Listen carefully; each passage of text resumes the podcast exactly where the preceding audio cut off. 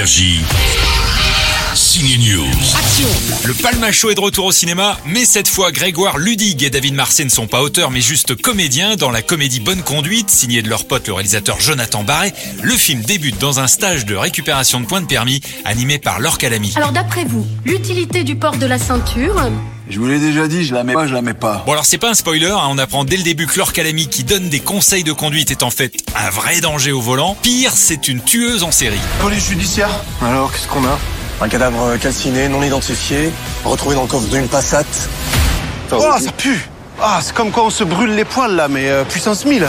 Avec l'accent ensoleillé, c'est Grégoire Ludig. Lui et David Marseille incarnent deux flics bretons. Enfin, l'un des deux pieds nickelés n'est pas de Quimper, mais de Narbonne.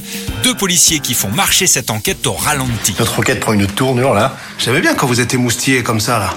Là, on avance. Allez Allez, putain, c'est lent cette merde.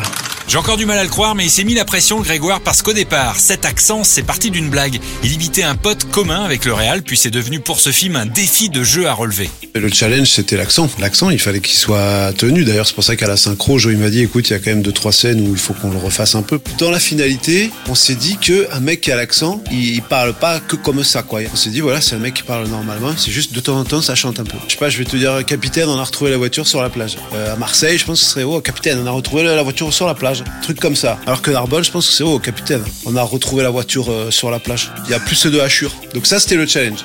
Fred Testo, Léla Becti, Gilles Lelouch sont eux à l'affiche d'un film très émouvant. Ça s'appelle Je verrai toujours vos visages. C'est fait par Jeanne Herry, la réalisatrice de Pupille, et elle raconte une initiative encore méconnue, confronter des tolards en prison face à des victimes de crimes de violence. Ça donne un huis clos utile et très touchant. Comme quand Adèle Exarchopoulos joue la petite sœur d'un homme, son frère, qui l'a violée pendant des années. Attention, moteur Adèle, action. J'ai perdu mon frère quand j'ai porté plainte en fait. Et ça me fait de la peine.